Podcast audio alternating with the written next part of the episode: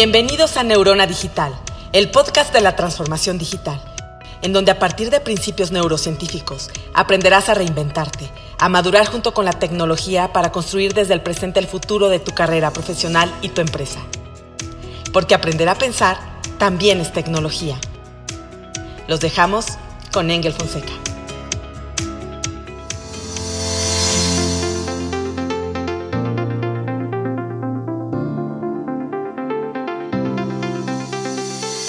¿Qué tal, Thinkers? Bienvenidos a este video podcast de Neurona Digital. Y bueno, es un gusto para mí el día de hoy estar aquí. ahora estamos en StreamYard, una, una plataforma que nos permite hacer el streaming en tiempo real. Eh, hoy vamos a hablar sobre la neurociencia del recurso humano. Y para eso tuve la oportunidad de conocer a Adrián, eh, que es fundador, creador de una plataforma que se llama Naturaleza Humana. ¿Cómo estás, Adrián? Bienvenido. Encantado, encantado, Ángel, que aquí contigo y con tu audiencia para platicar de este tema fascinante. Pues muchas gracias. Es la primera vez que streameamos en tiempo real, entonces son ocho y media de la mañana, entonces estamos experimentando, pero también hay muchas personas que van a estar escuchándonos temporalmente y principalmente en el podcast, que es lo que hemos ido impulsando. Adrián, eh, cuando te conozco, llego a la conclusión eh, con toda humildad y te digo, es que estamos apasionados por lo mismo desde dos ángulos diferentes, ¿no? Eh, eres una persona que le gusta a la gente, a mí me encanta la gente, eres una persona que le gusta la paz, a, mí, como te externaba, me gusta más como el, desafío. Sí, eh, sí. Pero esta fascinación por el cerebro humano es algo que, pues, coincidimos, ¿no? Que debe ser el objeto de estudio. Hay más por saber de lo que ya sabemos y el, cerebro humano es impresionante. O sea, a mí me gustaría eh, que la gente que nos está escuchando pudiera decirnos de un gadget, un gadget, una computadora que sea más sorprendente que el cerebro humano. ¿Tú qué opinas de eso, Adrián? No, no, imposible. O sea, imagínate, tenemos eh, tantas estrellas como neuronas en el cerebro. O sea, es, es, como muy complejo empezar a entender que cada conexión genera un boom de información, de química eléctrica, eh, todo eso que genera en nuestro cuerpo, en nuestra eh, información genética, todo lo que se combina es, complejo, ¿no? Pensar que exista o que podamos emular al cerebro en algún momento. Porque está en constante evolución, ¿verdad? Porque está en constante crecimiento y evolución. Entonces es como cuando ya eh, hayamos terminado esa tecnología, que no dudo que podamos emularla, pero ya estamos evolucionando en otra, ¿no? Entonces eso es lo que es más interesante. Ya.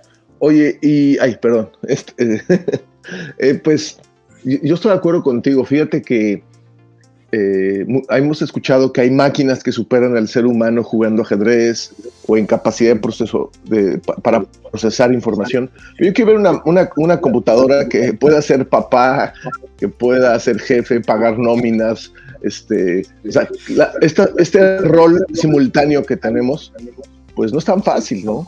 Este, y además sentir, y además percibir, y además intuir. Yo quiero una máquina que pueda intuir, ¿no? Como lo, lo tienen más desarrollado las mujeres, pues es, es, bastante difícil. Es por eso que hoy queremos hablar sobre la neurociencia del recurso humano. Eh, primero, hay varias barreras, Adrián. La palabra de, olvida neuro, ciencia, en el mundo de los negocios, no es una palabra de, de, que está en el menú. Hablar de ciencia no está en el menú. ¿no? Y en segundo, eh, ya hablar de neurociencia pues es mucho más avanzado. ¿Qué tan importante consideras tú dentro de tu empresa, y me gustaría que nos platicaras a qué te dedicas, qué tan importante, eh, importante es ya empezar a involucrar a la ciencia dentro del el lenguaje de empresa? Bueno, para mí, eh, la ciencia como tal es, es esta instrucción que nos ayuda a comprobar hipótesis, a crear y a estar, ir a lo seguro, vamos a decirlo así, ¿no? Que se pueda comprobar lo que estamos prediciendo. Pero eh, para mí eso es lo más importante. A veces nosotros improvisamos en, en nuestras empresas, improvisamos muchas cosas, pero aquí lo más importante es que hoy día la ciencia de la conducta humana o la neurociencia apenas está en pañales para, observar muchas de las cosas.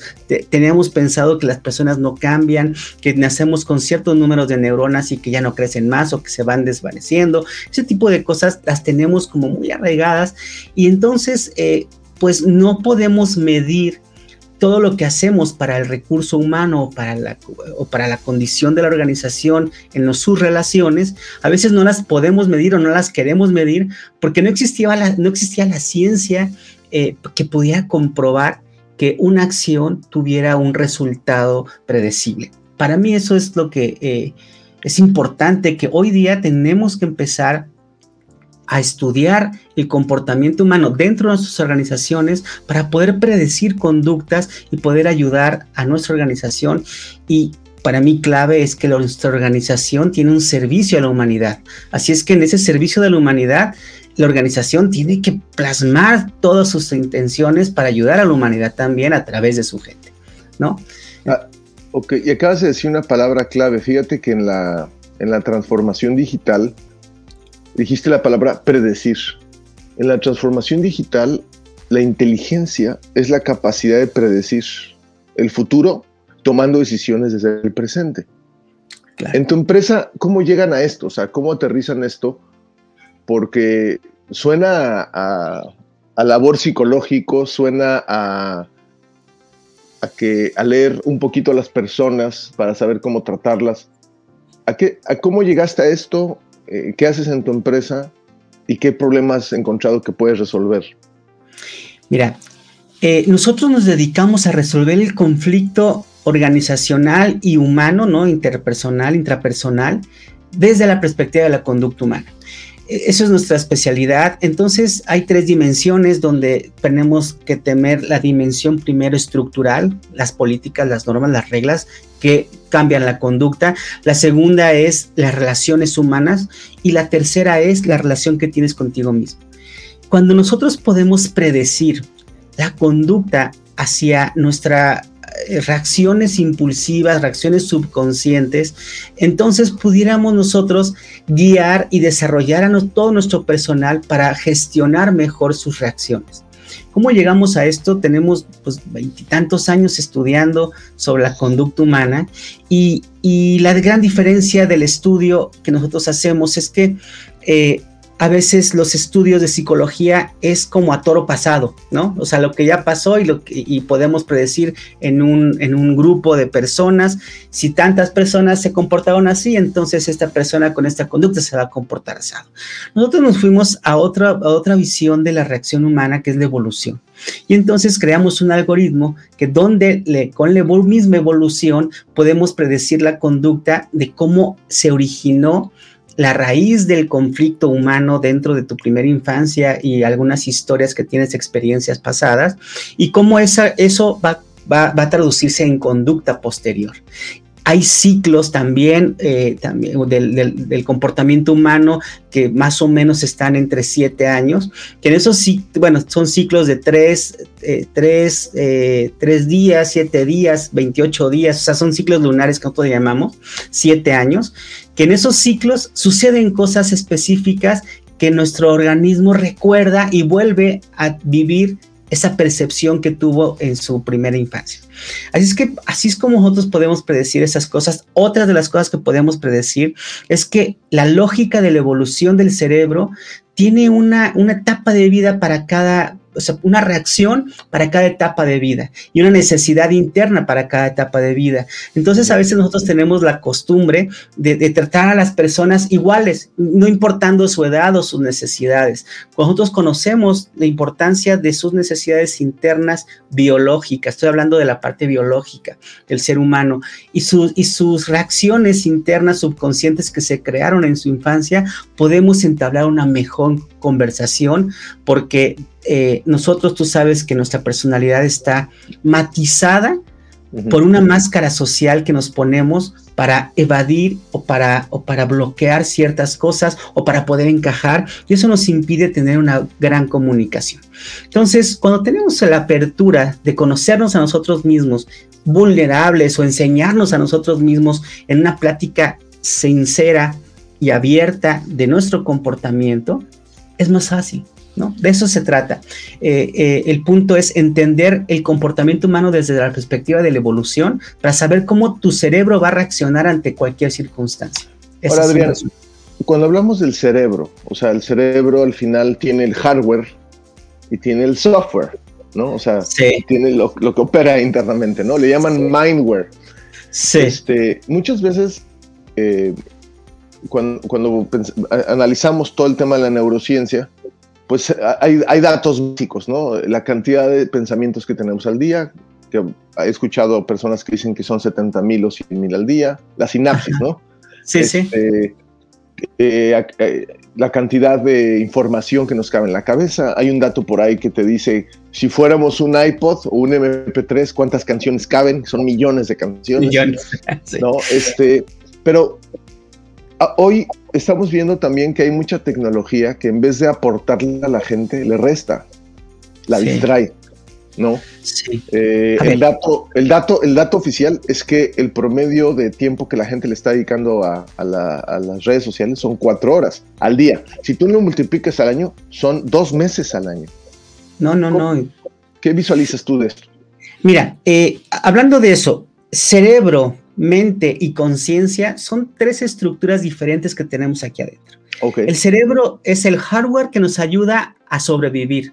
¿no? Que tiene instintos, tres instintos básicos, el de supervivencia, el de relaciones o el de reproducción y el de colaboración. Esos tres instintos nos desarrollan como humanos para que podamos preservar la especie. Pero, eh, y, eso es lo que hemos podido hoy hablar de neurociencia, que se prenden los foquitos, ¿no? Que tenemos unos se prenden foquitos y vemos las conductas. Ahora, pero lo que nos ha podido ver y es lo más complejo, es que ese cerebro crea pensamientos. Y esos pensamientos, que es la mente, eh, desarrollan una estructura o una, eh, una realidad dentro de nuestra vida. Y esa realidad que genera nuestros pensamientos eh, influye mucho directamente a la estructura cerebral que nosotros tenemos. Entonces estamos ahí ligados. Pero ahí tenemos una tercera estructura, que es la conciencia.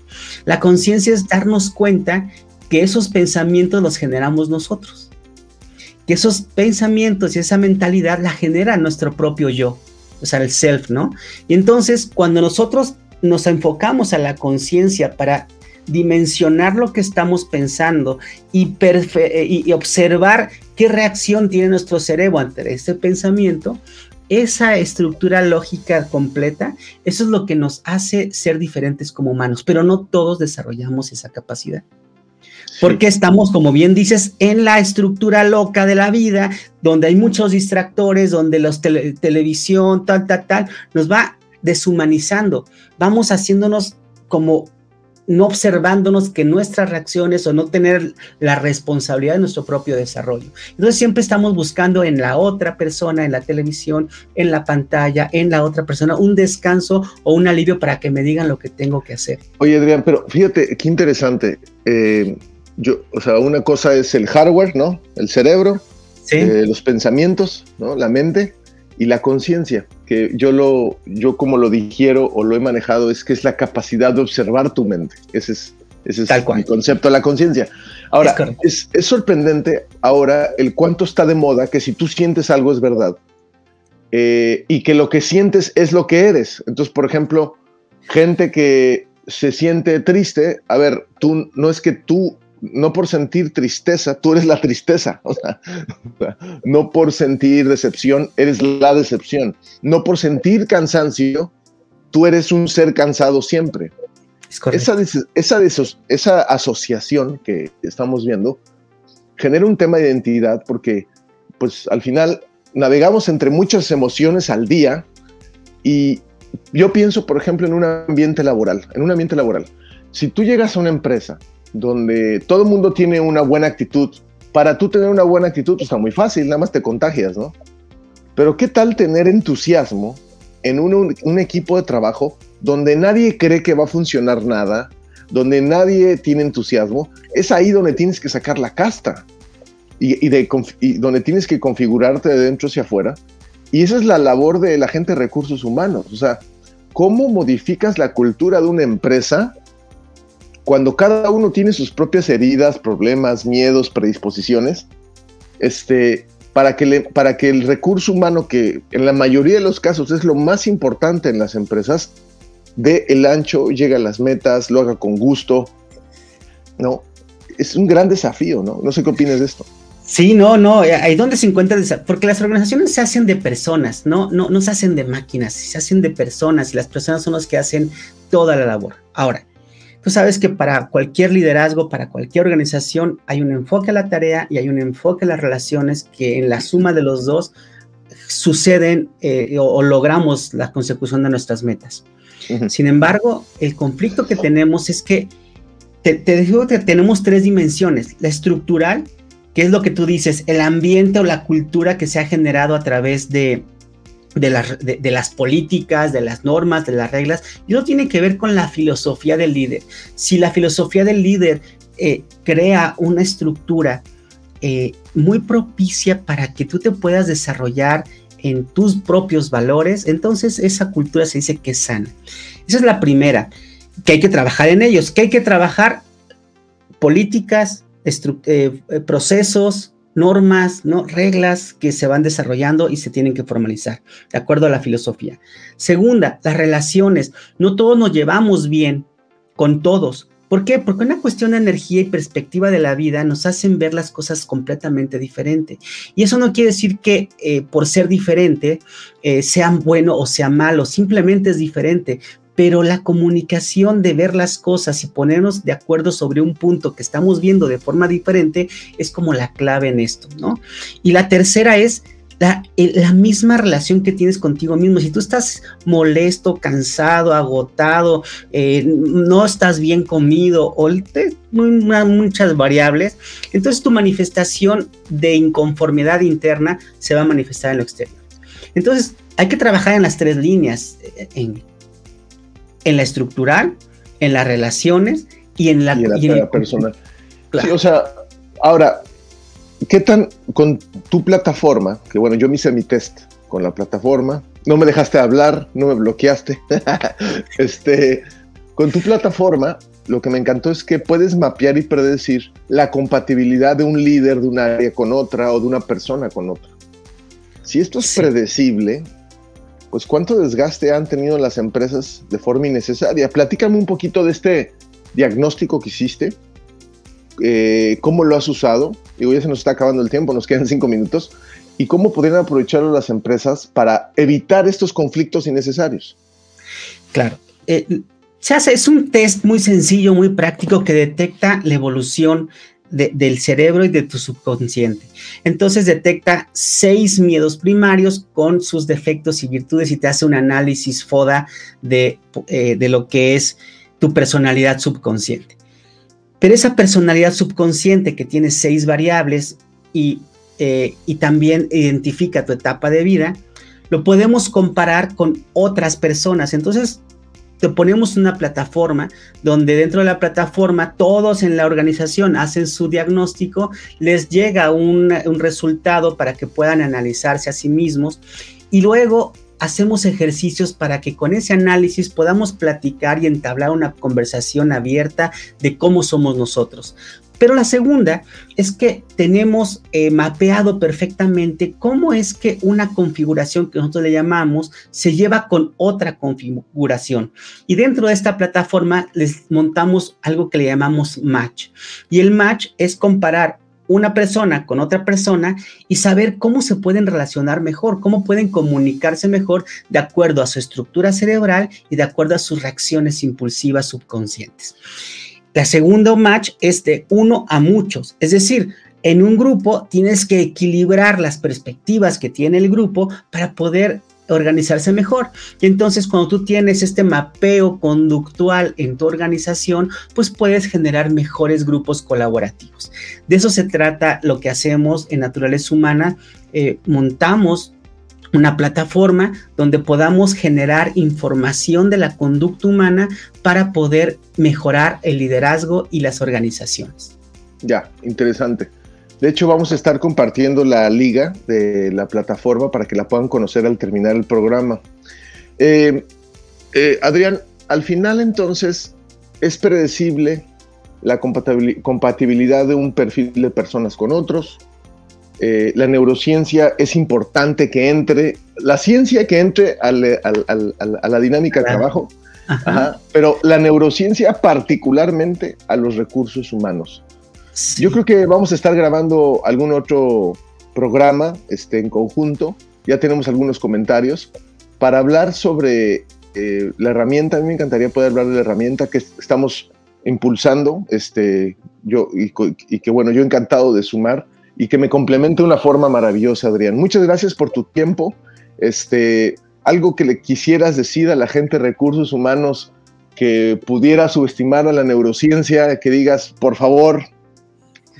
Pues yo, yo lo que podría decir es que eh, para partir, o sea, tenemos que tener un punto de partida para lograr de un punto A a un punto B cosas maravillosas. Y el punto de partida es el autoconocimiento real de nuestras conductas.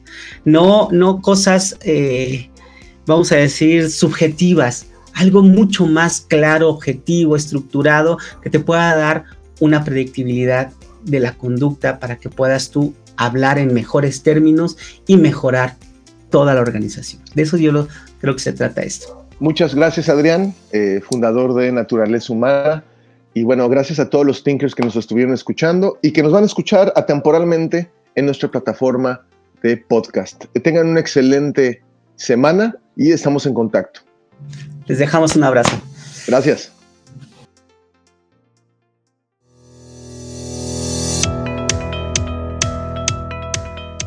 Gracias por acompañarnos en Neurona Digital con Engel Fonseca. No te pierdas el próximo episodio.